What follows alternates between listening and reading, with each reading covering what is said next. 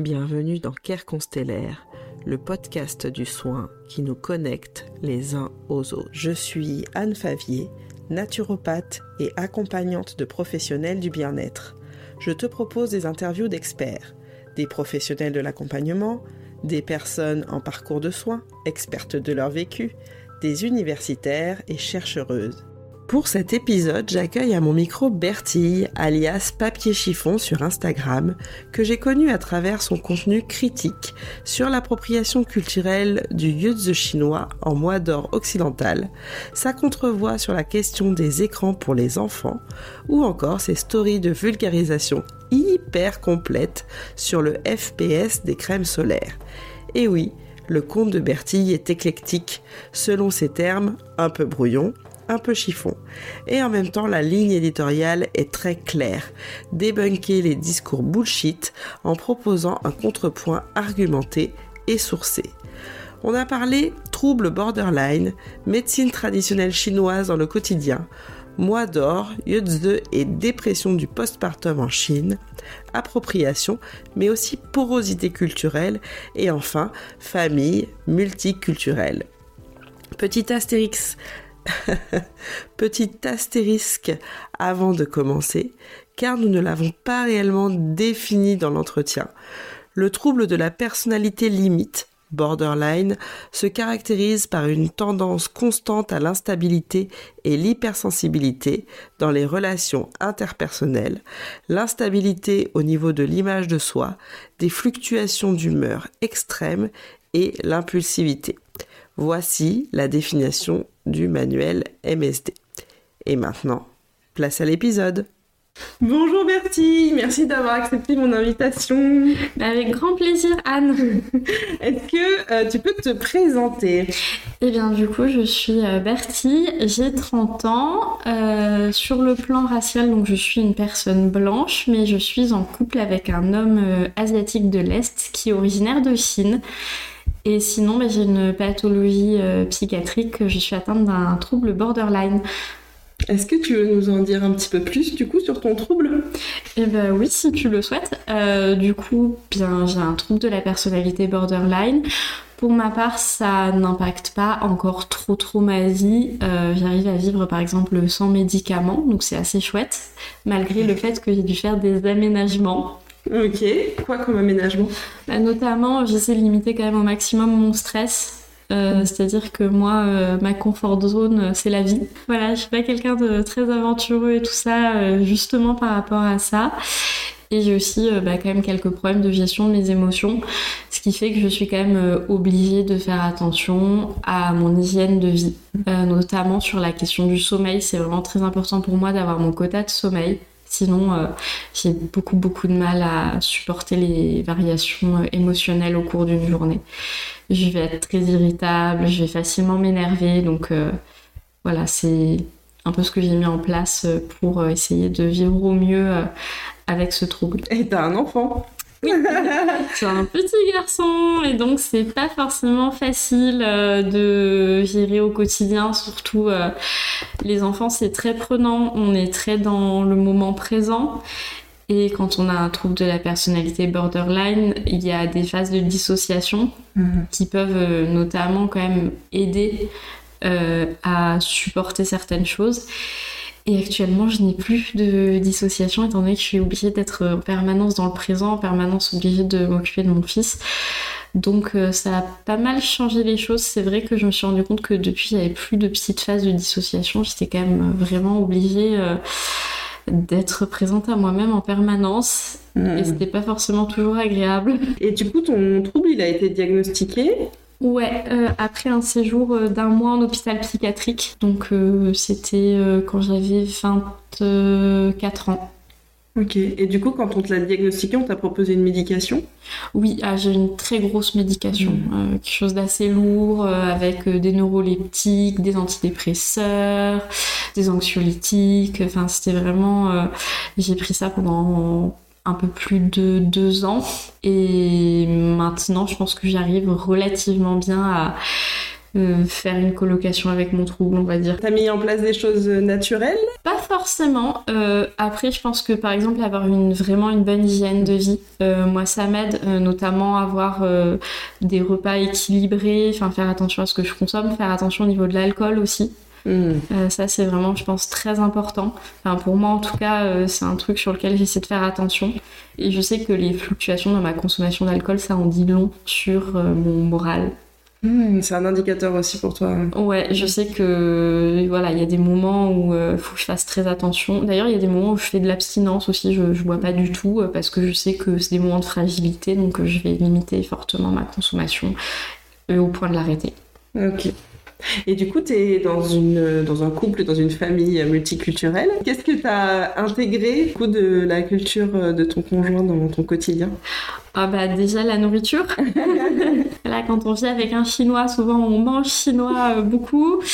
Euh, après j'ai intégré donc bah, dans la cuisine, on a aussi une grosse partie de médecine traditionnelle chinoise en fait. On se rend pas compte mais quand on cuisine chinois en fait on cuisine selon les préceptes de la médecine traditionnelle chinoise. Euh, notamment bah, par exemple on va éviter de manger des choses crues. Euh, voilà, c'est-à-dire que moi, mon conjoint fait sauter la salade. Euh, alors après, on mange de la salade française, mais je veux dire, quand il y a une salade dans mon frigo, il faut que je la fasse vite en salade parce que sinon, elle va terminer sa vie dans un wok.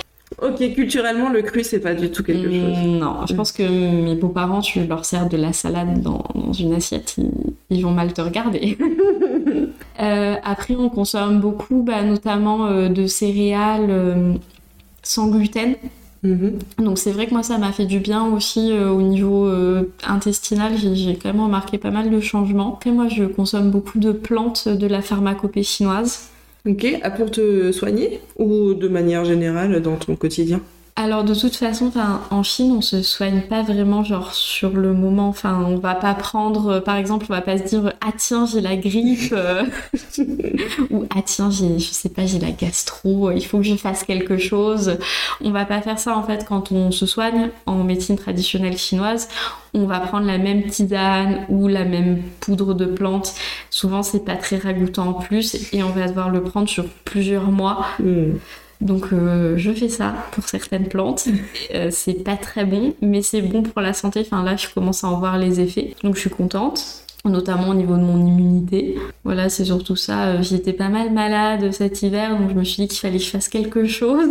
Et ça, t'as mis en place toute seule parce que t'es habituée à la pharmacopée chinoise ou alors tu te fais accompagner alors pour certaines choses, on demande à mes beaux-parents mhm. euh, parce que dans la famille de mon conjoint, il y a des médecins, donc euh, on sait qu'on va être bien accompagné. Mhm. C'est vrai que quand on est rentré en Chine, là par exemple, bah, on a été faire les courses de plantes ensemble, donc ça c'était vraiment très chouette. Enfin, ça m'a permis de ramener euh, quelques petites choses pour pour préparer mes tisanes, enfin mes décoctions.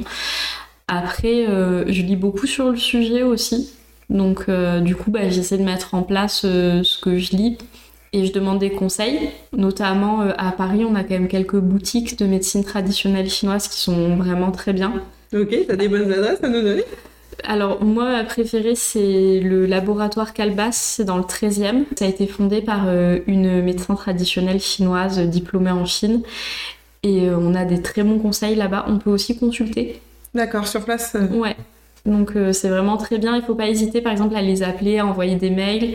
Et donc on peut échanger avec eux pour avoir une prescription euh, la plus proche possible du problème qu'on a. C'est super intéressant. Donc c'est vraiment bien. Et quand on va euh, dans cet endroit, il y a beaucoup de Chinois. Donc c'est quand même relativement bon signe sur la qualité. une marque de confiance. Franchement, ouais. Et dans ta cuisine, tu as pas mal de, d'électroménagers spécifiques? Ah oui, oui, ça vraiment... je ne peux pas vivre sans mon cuiseur de riz.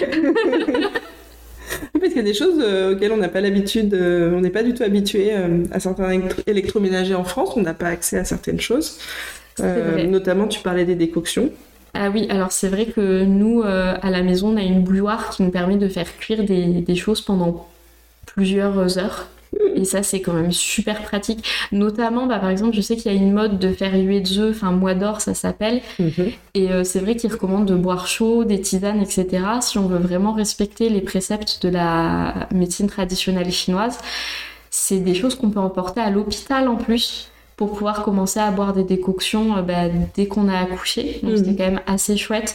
Et de pouvoir manger bah, des gruaux, ce qu'on appelle des congis, euh, dès qu'on a accouché, si on veut pas forcément manger des plateaux repas de l'hôpital qui sont pas forcément super équilibrés. Ah, ça, c'est Ça une peut être solution. une bonne solution. Mm. En Chine, tout le monde a ça, mais c'est vrai qu'ici, euh, bah, pas grand monde n'a ce type d'appareil. Mm. Puis on n'a pas trop la notion de, effectivement, la différence entre décoction, infusion. euh, on- nous, on fait que des infusions au final. Mais oui, c'est vrai. Et moi, quand je vois les gens euh, mettre des, des baies de goji ou des jujubes juste comme ça dans un verre d'eau bouillante, bah, en fait, ça sert à rien. Enfin, ne gâchez pas vos goji et vos jujubes. Faites-les bouillir dans l'eau. C'est ça. Mais c'est vrai que c'est compliqué parce que ça veut dire qu'il faut une casserole, faut regarder dans la casserole, machin. Mais c'est pareil pour les congis. Les congis, ça cuit pendant au minimum deux heures. Donc, euh, Oui, donc si on n'a pas un matériel adapté, au final, euh, on va pas le faire ou mal le faire. mal le faire, enfin ça sera sûrement pas bon, ça va coller au fond de la casserole, enfin c'est vrai que moi je me rends compte que c'est des plats, quand on n'a pas l'électroménager adapté, même les bouillons chinois, c'est des bouillons qui doivent bouillir pendant des heures et des heures, bah si on n'a pas euh, un cuiseur de riz, euh, c'est compliqué, enfin de le laisser pendant toute la nuit euh, sur la gazinière, je trouve ça vraiment difficile, donc c'est pour ça honnêtement, je me rends compte que les appareils pour cuisiner, ça change vraiment la manière de cuisiner aussi. Hmm. Et c'est peut-être une dimension, euh, justement, tu fais une critique sur ton compte Instagram euh, du mois d'or, euh, qui est une réadaptation au final d'une tradition chinoise. Oui, et bon, c'est peut-être aussi une dimension, puisqu'on on adapte, on fait de l'appropriation culturelle, on adapte, mais avec bah, nos modes de vie à nous, et ça donne quelque chose d'un peu globi-boulga. Ah bah c'est sûr que c'est un peu très mélangé. Enfin, on retrouve des conseils qui viennent de l'Ayurveda, qui viennent même de médecine prophétique, euh, qui, sont issus du Coran. Enfin, notamment les dates. Euh, les dates en médecine traditionnelle chinoise, c'est pas du tout utilisé pendant le postpartum. C'est utilisé euh, quand on a une bronchite. bon, il n'y a pas de rapport avec la choucroute, quoi. C'est un peu ça le problème. Après, moi, ça me gêne pas que les gens s'intéressent au repos postpartum chinois. Je trouve ça même super chouette. Mais le truc, c'est que voilà, enfin, quand ça mélange toutes les traditions, en fait, au final, on se retrouve pas dans quelque chose et ça perd la cohérence de la médecine traditionnelle chinoise. Hmm, parce que du coup, la médecine traditionnelle chinoise, comme tu disais, c'est vraiment quelque chose qui infuse le quotidien et qui est hyper ancré dans une culture. euh, Ben, c'est ça, enfin, c'est bête à dire, mais rien que moi, quand je fais à manger, euh, ben, c'est médecine traditionnelle chinoise. Quand on fait nos, nos décoctions, c'est médecine traditionnelle chinoise. Il y a des activités qu'on va faire, qu'on va pas faire selon les saisons, c'est médecine traditionnelle chinoise. Mhm. Euh, ben, le fait, voilà, euh, de, en Chine, on va, par exemple, vous dire qu'il faut mettre des chaussons, qu'il faut rester au chaud, euh, voilà, pendant 8 œufs, on va vous mettre un bonnet sur la tête. Enfin, tout ça, c'est des préceptes de médecine traditionnelle chinoise. Et en fait, on les fait tout au long de la vie. Enfin, on s'en rend même plus compte au bout d'un moment. oui, c'est très culturel, quoi. Oui. Et toi, comment tu te positionnes euh, par rapport à cette culture-là qui est pas ta culture d'origine et qui en même temps est la culture de ton conjoint et qui en même temps la culture aussi de ton fils en partie? Alors c'est vrai que moi ça a été très compliqué au départ euh, de me positionner par rapport à ça parce que déjà en fait il y a une grosse partie de la culture chinoise qui est quand même assez euh, ben, patriarcale. Hmm.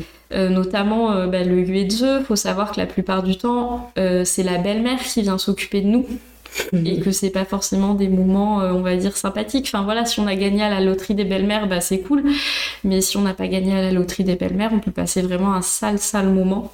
Oui, parce qu'au final, euh, que tu aies des bonnes relations avec ta belle-mère ou pas, euh, bah, on, va, on, va, euh, on va quand même pratiquer cette tradition-là. Ah ben en fait c'est pas un choix, c'est-à-dire Mhm. que si on fait pas UEZE, on va être malade après. On va être, on va mal vieillir, on aura des varices. Voilà, enfin si tu pleures pendant ton postpartum, tu seras aveugle. Enfin c'est quand même des trucs, c'est c'est chaud quand même. Hmm. Voilà, enfin tu vas, euh, tu vas finir euh, vieille avant l'âge. Enfin tu vas être physiquement euh, moche quoi. Enfin à un moment faut, faut dire les choses comme elles sont. C'est ça la menace en fait mal au dos, enfin des trucs. euh, Moi, c'est pas des traditions en fait que je trouve sympathiques. Enfin, c'est pas des traditions en fait où on se dit ah ben trop bien, je vais le faire ou ah ben j'ai pas très envie de le faire, je vais pas le faire. En fait, on est obligé de le faire. Et il y a une pression énorme de la famille. Oui, parce que c'est quand même quelque chose de social, euh, il y a quand même des logiques Ah oui. très forte derrière tout ça. Ben, c'est ça, c'est aussi euh, le maintien euh, des relations familiales, resserrer les relations, euh, parce que normalement en Chine, enfin en gros, faut savoir que quand on se marie, la première chose qu'on vous souhaite, c'est d'avoir très vite des enfants. Et en fait, c'est au moment où on a les enfants que les beaux-parents viennent s'installer. Chez toi? Ouais. Ok. Et normalement, ils ne repartent plus de chez toi. Ok. Voilà, c'est-à-dire que les gars s'installent. Ok, donc finalement c'est une période euh, d'installation aussi. Voilà, c'est la période en fait d'adaptation euh, entre la femme Mmh. et sa belle-mère après le mariage pour voir si ça se passe bien de vivre ensemble. Oui, donc ça prend une dimension qui est tout autre. Du coup, c'est vrai que le mois d'or, ça a l'air sympa. Et je pense que ce qu'on peut réfléchir autour du postpartum, on a besoin de réfléchir euh, en, Occident sur le postpartum parce qu'il y a vraiment rien. Euh, mais on n'est peut-être pas obligé de se donner des cautions euh, chinoises ou d'ailleurs. ou et- ou Voilà. surtout que c'est des pays avec des très fortes dépressions du postpartum, Mmh. notamment liées à la présence des belles-mères. Mmh. Donc je pense de dire que c'est super là-bas et que nous on a perdu quelque chose. Moi, il y a un truc qui me dérange en fait, qui me dérange dans le sens où on invisibilise de la souffrance là-bas Mmh. euh, pour euh, quelque chose qui est un petit peu quand même marketing. Mmh. Alors après en Chine, tu vois, maintenant il y a les centres de Yuezhe, euh, qui sont en fait des centres où tu vas payer D'accord. euh, pour euh, aller faire ton Yuezhe là-bas pendant un mois Sans la belle-mère? Sans la belle-mère. Mais c'est ta belle famille aussi vont participer à payer, Mmh. donc tu seras de toute manière redevable. Oui, tu sors quand même pas complètement des logiques. Voilà, donc c'est un moyen quand même d'éviter certains conflits. Et notamment, il y a beaucoup de femmes, enfin moi j'ai beaucoup d'amis, elles préfèrent ça que d'avoir leur belle-mère dans leur postpartum immédiat. Ça n'empêche pas les belles-mères de venir s'installer à la maison après. Hein. Voilà, c'est ce que j'avais demandé. Elle viennent quand même en Elles retardent d'un mois, hein, mais elles sont là. Ok. Donc c'est pour ça, enfin, en fait, après, ça va prendre des logiques un peu capitalistiques en Chine parce qu'il faut pas se dire que c'est pas cher, c'est très très cher. Euh, un centre de Yuezhe à Shanghai, c'est environ 10 000 euros par mois. Oh, ok. Voilà, hein, faut se rendre compte quand même que c'est pas donné. Hmm. Après, tu as aussi tout ce qui est USAO. Les USAO, c'est des, en fait des personnes qui vont venir s'installer chez toi pendant un mois à la place de ta belle-mère pour euh, t'assister. Ok. Mais encore une fois, c'est pareil, c'est des gens qui vont être payés. Hmm. Euh, et donc, bah, tu as toute cette idée d'être redevable à la famille qui a payé. Et puis en plus, tu as quand même quelqu'un chez toi. Et la USAO, c'est pas quelqu'un à qui tu dis ce qu'elle doit faire en fait. Hein. Tu vas pas lui dire Ah, bah écoute, là, euh, il faut aller faire la lessive, machin truc. Non, en fait, la USAO, elle va te dire ce que toi tu dois faire.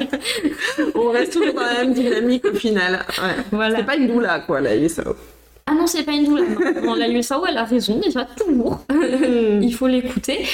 Et euh, alors, effectivement, c'est moins pire qu'avec une belle-mère, parce qu'on n'a pas ce lien de parenté. Mais au final, euh, ben, on n'a pas le droit de sortir, on n'a pas le droit de manger ce qu'on veut. Euh, c'est, enfin voilà, c'est quand même pas une période, enfin en tout cas par rapport à nous en France, c'est très très différent et c'est une obligation. Enfin en gros, enfin les femmes en Chine, elles ont peur si elles le font pas en fait. Elles ont une vraie peur de maladie, une vraie peur de vieillir. Alors que nous, ben, enfin moi je vois des influenceuses par exemple qui sont installées à Hong Kong ou Taïwan qui le font pour s'amuser, mais en fait elles, elles ressentiront jamais ce qu'une chinoise elle ressent à ce moment-là.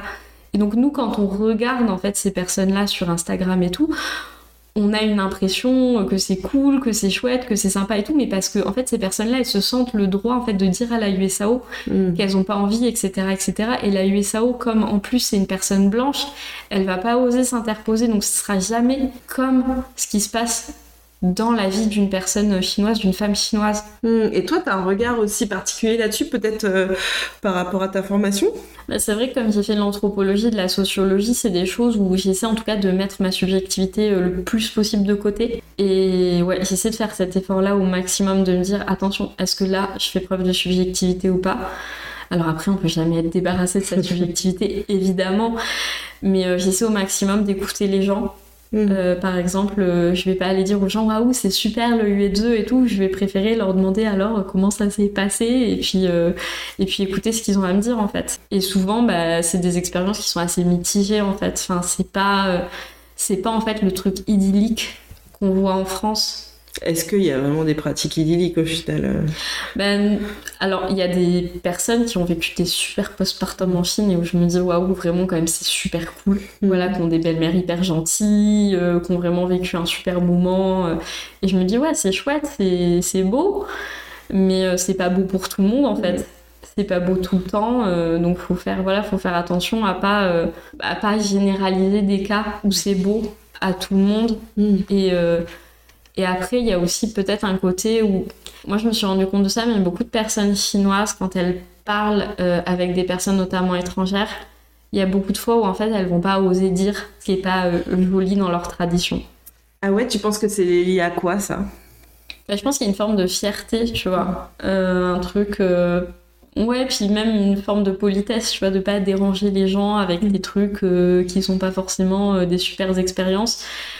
Et euh, du coup, bah, moi, je me suis rendu compte que c'est petit à petit en creusant avec des amis que j'ai commencé à me rendre compte du truc et où je me suis dit, ah, parce que par exemple, enfin, moi au début, je me suis dit, est-ce que c'est que les femmes occidentales qui sont en couple avec des Chinois, qui sont sur mes groupes WeChat, qui ont des problèmes Mm.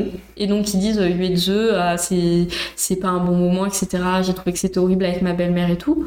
Ou est-ce que les femmes chinoises, elles sont aussi touchées par ce phénomène? Et en fait, quand on lit euh, bah, la littérature sociologique euh, chinoise, bah, on se rend compte que oui déjà, parce qu'il y a des taux de dépression du postpartum en Chine qui sont vraiment très élevés. Et ça a été prouvé que c'était en lien avec la présence des belles-mères. Donc euh, ça, c'est intéressant déjà. Oui. Et ensuite, bah, quand on interroge les gens autour de nous, moi maintenant je me rends compte parce que bah, on devient proche, on devient amis. Mhm. Maintenant les personnes se confient à moi et on recueille des souffrances. Enfin, par exemple, des... j'ai une amie qui a fait une dépression du postpartum à cause de sa belle-mère. Et ça, c'est pris en charge en Chine Bah pas vraiment. En fait, euh, en fait c'est considéré comme un truc où t'es censé prendre sur toi. Mm. C'est pas vraiment considéré comme un- une problématique à accompagner. Non, pas franchement. Euh, en fait, c'est juste, enfin, déjà, tu dois pas pleurer pendant les. Tu dois pas pleurer parce que sinon, tu vas avoir des problèmes d'yeux, voire même devenir aveugle. Ça, c'est, ça, c'est les vieilles choses de médecine traditionnelle chinoise. Alors aujourd'hui, bien sûr, on n'y croit plus vraiment, mais en fait, ça fait partie des superstitions. Donc on y fait attention Donc on y fait attention.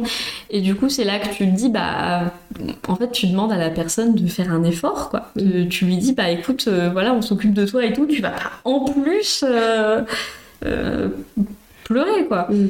Et ça, c'est le truc parce que, bah, comme je le disais, c'est aussi une période d'adaptation à la belle famille. Et est-ce que c'est un moment où on a le droit de dire qu'on se sent pas bien et tout avec une personne qu'on connaît pas forcément, qui est notre belle-mère?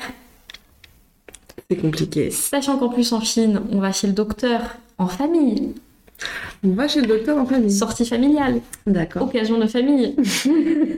voilà, donc c'est-à-dire qu'en plus, on va jamais chez le docteur seul. Donc pour parler de problèmes avec ses beaux-parents, de dire je vais voilà, je vis mal mon postpartum à cause de ma belle-mère parce que bah, parce que voilà, parce qu'on n'arrête pas de se disputer, etc., etc., qu'elle me laisse pas m'occuper de mon enfant ou je sais quoi, bah, en fait, on peut pas le faire. Il n'y a pas d'espace euh, individuel au final. Non. Et oui, en fait, c'est un peu le revers de la médaille. Nous, on râle beaucoup sur le fait qu'on est dans une société, société très individualiste. Et en même temps, dans des sociétés euh, qui prennent le pendant inverse, bah, il y a- il y, a aussi des problèmes. Ah bah il y a même des gros Mm. problèmes, enfin qui sont, bah, qui sont pas les mêmes, du coup qui sont un peu l'inverse. Oui. Mais voilà, enfin faut se dire quand même qu'on parle d'un pays où on peut pas aller chez le docteur tout seul. Ah, Alors c'est pas qu'on peut pas y aller, mais c'est qu'en fait la famille ils vont vouloir accompagner. C'est ça qui est très dérangeant avec l'appropriation culturelle, c'est qu'on va les choisir, les choses, qui, on va les piocher sur euh, ce qui nous intéresse, ce qui nous paraît cool, sympa et tout, sans euh, prendre euh, les choses moins sympas et sans avoir le contexte euh, non plus de pourquoi on fait les choses, comment on fait les choses, avec qui. Ah bah, par exemple, Yuezhe, enfin, moi j'étais en Chine là Mm. pour Nouvel An chinois, donc c'est-à-dire en février, à Wuhan, il n'y a pas le chauffage les gars. Donc c'est vrai que quand t'es en postpartum immédiat, qu'il n'y a pas le chauffage, oui c'est vrai que mettre un bonnet sur ta tête, boire euh, des hectolitres de tisane chaude et, euh, et rester au lit, ben ça fait sens quand dans ta maison il fait aussi froid que dehors quoi. Ah bah oui, ça prend une toute autre dimension. Voilà, moi j'ai compris Yuezhe, hein. moi si je vais à Wuhan, je fais Yuezhe les gars, je me lève pas de mon lit s'il fait 3 degrés dans ma maison. hein. Mmh. Et oui, évidemment. Voilà, c'est aussi ça. Alors après, euh, il y a des dérives aussi. hein. Par exemple, en fait, Yuezhe, il y a des familles, elles sont très orthodoxes de Yuezhe. Et euh, il y a ben, régulièrement des faits divers un peu sordides. Euh, notamment, il y en avait eu un euh, très connu au Shandong. Il y a une femme qui avait été forcée à rester au lit sans climatisation parce qu'en fait, il faut ni mettre le chauffage ni mettre la clim pendant Yuezhe. D'accord. Et donc, elle est morte de chaud. Ah. Et régulièrement, il y a des femmes qui finissent à l'hôpital en été parce qu'elles n'ont pas le droit de mettre la clim, elles sont obligées de mettre un bonnet, elles sont obligées de manger chaud. Et euh, enfin, moi, je trouve ça. bah, c'est grave qu'en fait, on, on soit pas au courant de ces dérives-là en France et que- et qu'on prenne que le meilleur, en fait, enfin, sans, sans dire qu'il y a une vraie souffrance dans ces pays-là euh, liée à ces pratiques traditionnelles. En fait, il y a un peu une fétichisation et une idéalisation euh, d'un système. On fait comme si c'était un petit peu euh, une recette magique, alors qu'il n'y a pas de recette magique. En fait, dans tout système, euh, on a des problématiques. Ben, c'est ça. Alors moi, surtout, ce qui m'a fait un peu euh, sourire, c'est qu'en fait, là, les chiffres pour les dépressions du postpartum à travers le monde, elles ont été complètement révisées. Parce qu'en fait, on s'est rendu compte que nos critères à nous pour définir la dépression du postpartum, c'était pas les critères cliniques dans d'autres cultures. Hmm, Notamment, nous, on insiste beaucoup sur la dimension de solitude. oui. Bon, envie de te dire que quand t'as limite ta belle-mère qui dort dans ton lit, t'as pas trop moyen de te sentir seule. Hmm, Et oui, on n'a pas du tout, euh, c'est pas du tout le même- la même grille de lecture. Maintenant, c'est pour ça. Donc, effectivement, euh, avant, on disait Ah, waouh, les taux de dépression postpartum en Chine sont extrêmement bas, c'est formidable, c'est grâce aux traditions. Bah, là, ça fait 2-3 ans qu'on commence à avoir des chiffres euh, bah, qui sont quand même euh, extrêmement élevés. Hmm. Et on comprend, on comprend pourquoi. On comprend parce qu'en fait, les traditions, bah ouais, elles sont, elles sont, elles sont belles. Dans certaines valeurs, par exemple, ben, la solidarité familiale et tout ça. Mais elles peuvent être aussi très toxiques Mm. dans le côté euh, bah, patriarcal, dans le côté où finalement, t'as plus aucun espace. Euh, aussi euh, en France, ben, on voit beaucoup euh, de personnes être dans le truc de ah, ouais mais en plus garde tes conseils et tout ça. Mais en fait en Chine les gens les conseils on vous en donne à longueur de temps. C'est un truc mais c'est en fait ça en devient insupportable T'as un contrôle social euh, qui est très fort. très fort et euh, nous dans les groupes d'expatriés euh, on appelle ça le, le nine eye science la, la science des grands-mères c'est-à-dire que donc dans la rue tu te promènes avec ton enfant il n'est pas assez couvert il n'est pas assez machin t'as tout un tas de personnes qui vont débarquer pour te dire ce que tu dois faire Hmm. Moi, j'ai jamais vécu ça en France. Mais en Chine, ça prend des proportions qui sont ridicules. C'est-à-dire que tu peux te faire arrêter dix fois dans la rue parce que ton enfant, il a pas un bonnet. Et toi, ça t'interpelle euh, parce que t'as pas du tout la même culture, mais du coup, est-ce que tes amies chinoises, ça les saoule Ou elles sont habituées ou... Bah, je dirais que ça dépend des générations, mais je vois les gens de ma génération, euh, surtout ceux des villes, ça les gave. Il y en a beaucoup d'ailleurs, ils veulent plus forcément vivre avec leurs beaux-parents. Euh, Il y en a beaucoup même qui veulent carrément pas d'enfants. pour régler le problème à la Comme ça, ça règle le problème. Mais c'est un truc, euh, vraiment, ouais, c'est très fort. En fait, ce... aujourd'hui, on a de plus en plus d'individualisme dans la société chinoise quand même. Et ça fait que ben, on commence à avoir des Chinois qui râlent. Et ça, c'est un truc qu'on voyait pas du tout avant. Ouais, et du coup, l'individualisme qui apparaît, tu penses que c'est euh, une porosité avec la culture occidentale? Clairement, ouais. Ouais. Ouais, je pense que ben, ils sont de plus en plus en contact avec euh, des choses qui véhiculent par exemple la culture américaine, euh, accès de plus en plus bah, aussi euh, aux réseaux sociaux. Mm. Alors l'air de rien, enfin en Chine, on n'a pas accès à Instagram et tout ça, mais quand même il y a une porosité en fait. Malgré tout, euh, Malgré tout, on a du contenu en fait, par exemple par tous les Chinois qui sont à l'étranger, d'accord. qui sont quand même présents sur les réseaux sociaux chinois. D'accord, donc ils vont mettre sur les réseaux sociaux chinois des choses qu'ils vont plutôt mettre sur Instagram Voilà. à la base. Mais tu sais, comme nous, euh, quand on a des expats qui font euh, Ah, euh, ma vie à Paris, machin, bah eux, euh, c'est pareil en fait. et du coup, bah, c'est publié sur les réseaux sociaux chinois et les gens de, de, bah, de Chine continentale, en fait, ils le voient. Hmm. Et donc, ils se rendent compte que bah il y a quand même des avantages. Hmm. Il y a des choses différentes en tout cas qui peuvent leur plaire. Exactement. D'accord. Notamment au niveau de la parentalité. Euh, je sais qu'il y a des gros succès euh, de bouquins. Ah, Les Chinois achètent un nombre de bouquins sur la parentalité. Euh, si vous vous dites qu'on en achète trop en Occident, allez en Chine. C'est un délire. C'est- C'est l'endroit où j'ai vu le plus de parents acheter des tas de bouquins sur l'éducation et tout. Enfin, c'est des gens qui sont. C'est un truc très chinois en fait. On veut vraiment le meilleur pour notre enfant, donc on va tout faire.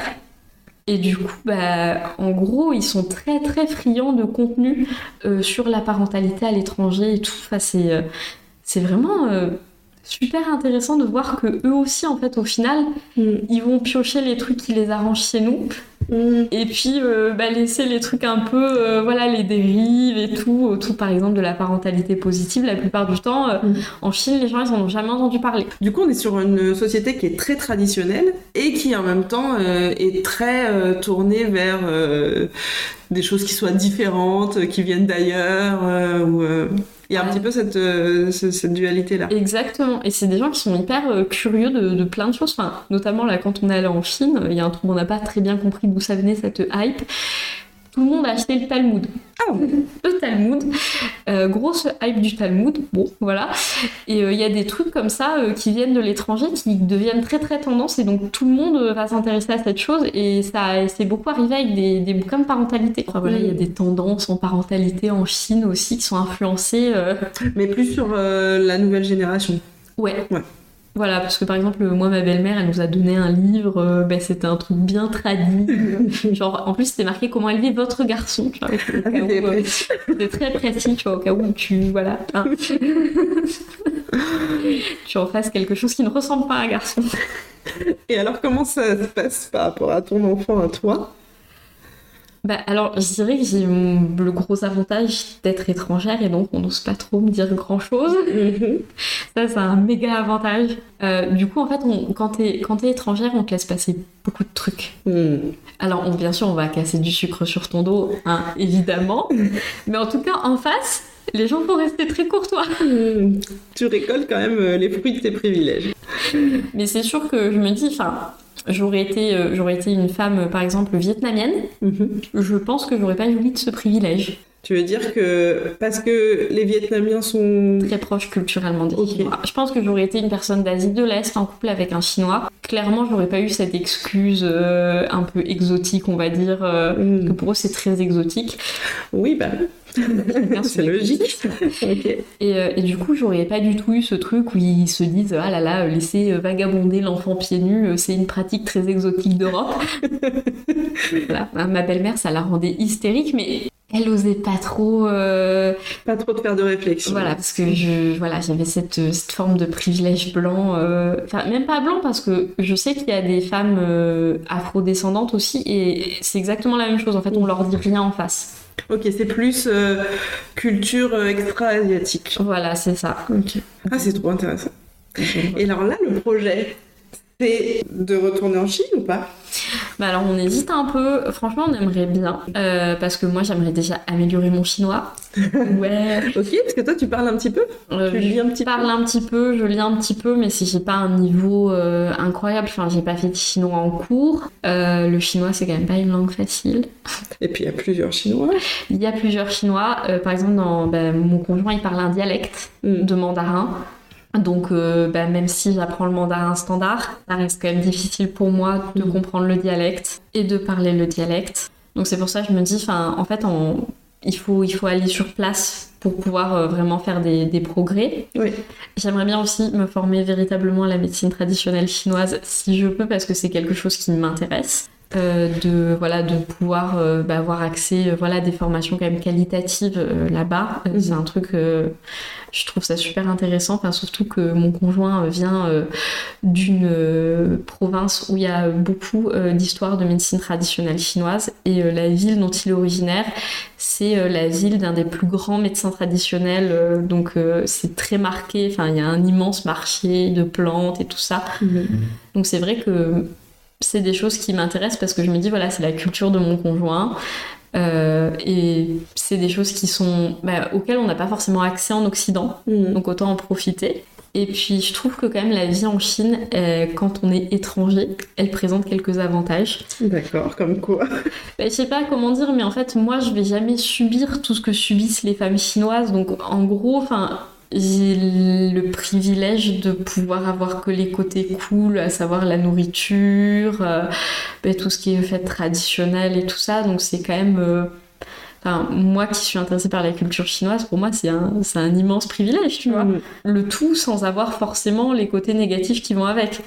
Donc euh, je me dis ouais pourquoi pas aller vivre en Chine? Parce qu'en fait au final ça va pas changer beaucoup de choses pour moi. Peut-être on va devoir vivre avec mes beaux-parents mais je pense pas que ça soit le cas en continu. Par exemple, ça sera, ils viendront euh, genre une semaine par mois ou des trucs dans ce goût-là, donc on va trouver un arrangement en fait. Parce que même pour mes beaux-parents, c'est difficile de cohabiter avec moi puisqu'on parle pas la même langue. Hmm, effectivement, ouais. Hmm. Puisqu'ils osent rien me dire. Ils osent rien te dire et ils n'ont pas forcément les moyens de te dire. Euh, voilà, et donc ça voudrait dire qu'il faudrait qu'ils me critiquent auprès de mon conjoint.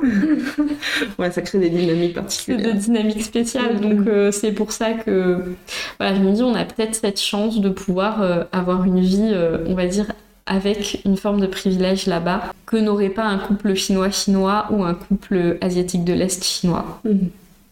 Et puis vous avez créé, euh, peut-être que vous avez créé votre propre culture aussi, parce que euh, du coup, toi, tu baignes déjà euh, dans la culture chinoise avec la nourriture et tout ça, et en même temps, tu es en France. Est-ce qu'il n'y a pas aussi un peu un entre-deux, tu vois? Ah, au bout d'un moment. Surtout qu'en plus, mon conjoint euh, est euh, super passionné par l'histoire européenne. Euh, il parle beaucoup de langues européennes. Oui, lui, il parle français. Il parle français, il parle anglais, il parle allemand. Donc voilà, il a vécu en Angleterre, en Suisse, en Allemagne, en France. Enfin, il, il a beaucoup, beaucoup voyagé dans, dans, des pays européens aussi. Donc pour lui, c'est quand même quelque chose qu'il souhaite garder. Oui. donc je sais qu'on va, en fait, on va réussir à faire quelque chose qui mixera les deux. Euh, aussi bah, parce que notre enfant, euh, il a le droit à ces deux cultures. Et puis aussi, moi, ce qui me chagrine un peu, c'est que en France, euh, bah, notre langue à la maison, c'est le français, parce que moi, je parle pas chinois. Mm. Et en plus, bah, à l'école, à la crèche, c'est le français. Donc je me dis que notre enfant, bah, ça va être difficile pour lui d'avoir un bon niveau en mandarin. Donc ça pourrait être solutionné par... Par le fait de retourner en Chine. Mm. Alors après, peut-être pas pendant 10 ans, mais voilà, au moins 5-6 ans, je me dis que ça peut être une bonne solution euh, pour, euh, pour notre enfant, pour qu'il puisse vraiment avoir des bonnes bases euh, en mandarin. Bon, bah écoute, je te remercie, c'était super intéressant. et effectivement, la conclusion, c'est que vous créez votre propre mélange à vous, mais qui reste authentique parce que vous êtes tous les deux issus des cultures que vous utilisez, quoi. Mais oui, c'est ça. Et euh, par exemple, mon conjoint, il fait la même chose que moi, que ce que je fais sur Instagram, sur Weibo. Ah, c'est génial. C'est ça le turfu, finalement. Exactement. bah écoute, je te remercie, Bertie, pour euh, ton partage qui était très riche avec euh, beaucoup, beaucoup de choses. Et puis, bah, j'invite tout le monde à aller visiter ton compte Instagram, qui est toujours très riche en informations, parce que tu as toujours des avis très détaillés, très sourcés. Regardez bien euh, les stories, euh, surtout qui sont euh, pleines de contenu très informatif, je trouve. Oh, mais c'est très gentil, merci. merci à tous. Si tu as aimé cet épisode, n'hésite pas à t'abonner au podcast, à laisser 5 étoiles et pourquoi pas un commentaire, et à me suivre sur Instagram, at Anne Favier Barthéléry. Et en attendant le prochain épisode, prends bien soin de toi.